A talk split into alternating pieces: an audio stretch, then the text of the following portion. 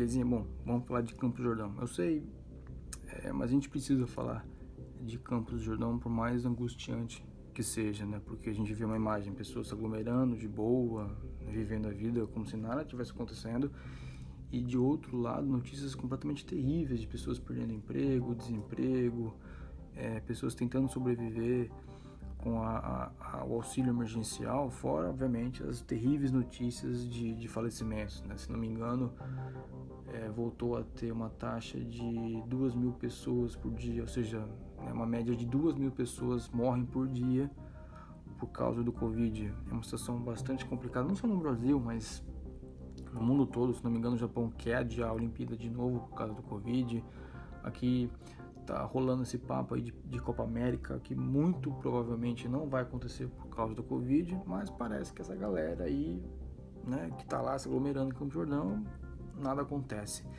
Eu queria muito fazer uma pergunta para essa galera que foi para Campos do Jordão se aglomerar, que está lá se aglomerando, ou que pretendem ir né, se aglomerar, se elas pensam o seguinte, que se essa aglomeração que eles estão fazendo pode causar um surto de, surto de Covid na população local. Sim, porque muita gente esquece que tem gente que mora nessas cidades. Sim, em Campos Jordão tem gente que mora lá. Se não me engano, em Campos Jordão tem 55 mil habitantes. Então eu queria saber muito se essas pessoas pensam que essas aglomerações podem causar um surto de Covid é, na população local e se esse surto, a saúde local vai conseguir controlar ou vai entrar em um colapso. Eu tenho quase certeza que essas pessoas não se perguntam isso. Sabe por quê? Porque eu também moro numa cidade turística. Eu moro numa cidade do litoral de São Paulo, que tem no máximo 65 mil habitantes, ou seja, uma cidade bem pequenininha, que obviamente a alta temporada aqui é no verão, em dezembro, janeiro, até março, assim.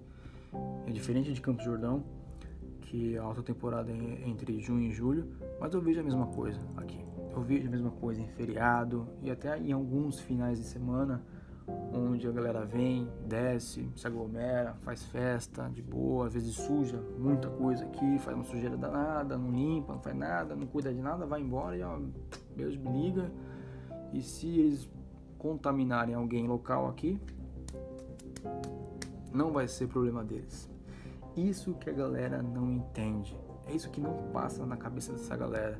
Porque a estrutura dessas cidades não é a mesma estrutura de uma cidade da capital. Para você ver, sabe a quantos quilômetros fica um hospital mais próximo de onde eu tô?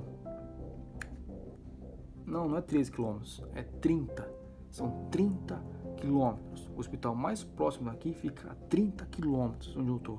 Para você ver a diferença que é de estrutura de cidade e tal uma estrutura de uma cidade grande como São Paulo, por exemplo. Então, se aqui nessas cidades turísticas, tanto aqui, São Sebastião, Bertioga, é, é, Ilha Bela ou até Campos do Jordão, se tiver um surto de Covid lá, vai ser um colapso gigantesco. A, a população vai sentir muito mais do que São Paulo, por exemplo, que é uma cidade muito mais rica, muito mais estruturada. Vai ser difícil, é óbvio, mas comparando com essas cidades pequenas, ela consegue contornar a situação com um pouco mais, digamos assim, entre aspas, né, facilidade, por causa da estrutura, que é muito, cara, é muito diferente, cara, é muito diferente. E é isso que essa galera não entende. Essa falta de empatia, essa falta total de sensibilidade.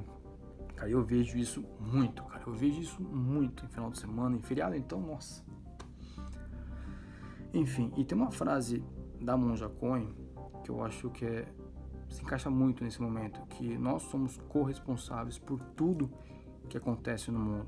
As nossas atitudes, sim, vão refletir na vida do outro. Né? Se você não entendeu, é que a gente não está sozinho no mundo. A gente está numa comunidade.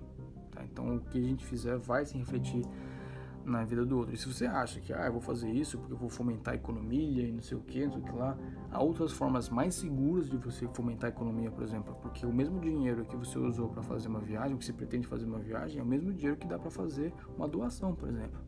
A mesma internet que é usada para planejar uma viagem é a mesma internet que dá para buscar uma instituição para fazer uma doação. Beleza?